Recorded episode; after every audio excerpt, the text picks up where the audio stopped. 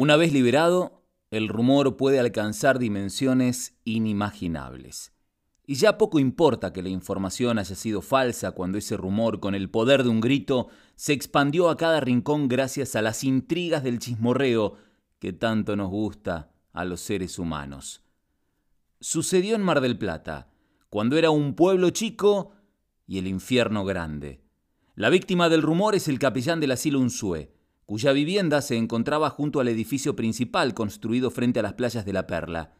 Desde 1912, allí se educaron a decenas de niñas desamparadas. La casa del cura decían que estaba conectada a través de un túnel con la cripta de la capilla Santa Cecilia en el centro del poblado.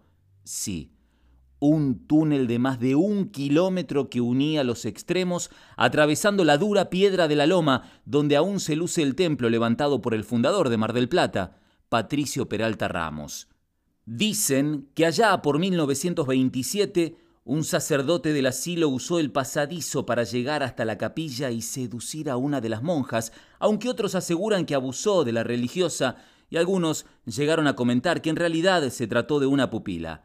También están los que afirman que no fue un cura el hombre, sino un chofer que transportaba a las chicas. Las diferentes versiones solo se ponen de acuerdo con el final. La mujer queda embarazada y para evitar un escándalo la encierran en los túneles del asilo. Un rumor horrible al que se suman supuestas apariciones y sonidos fantasmagóricos que no hacen más que propagar la leyenda urbana.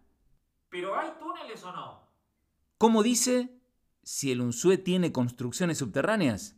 Claro que las tiene. Pero esa es otra anécdota.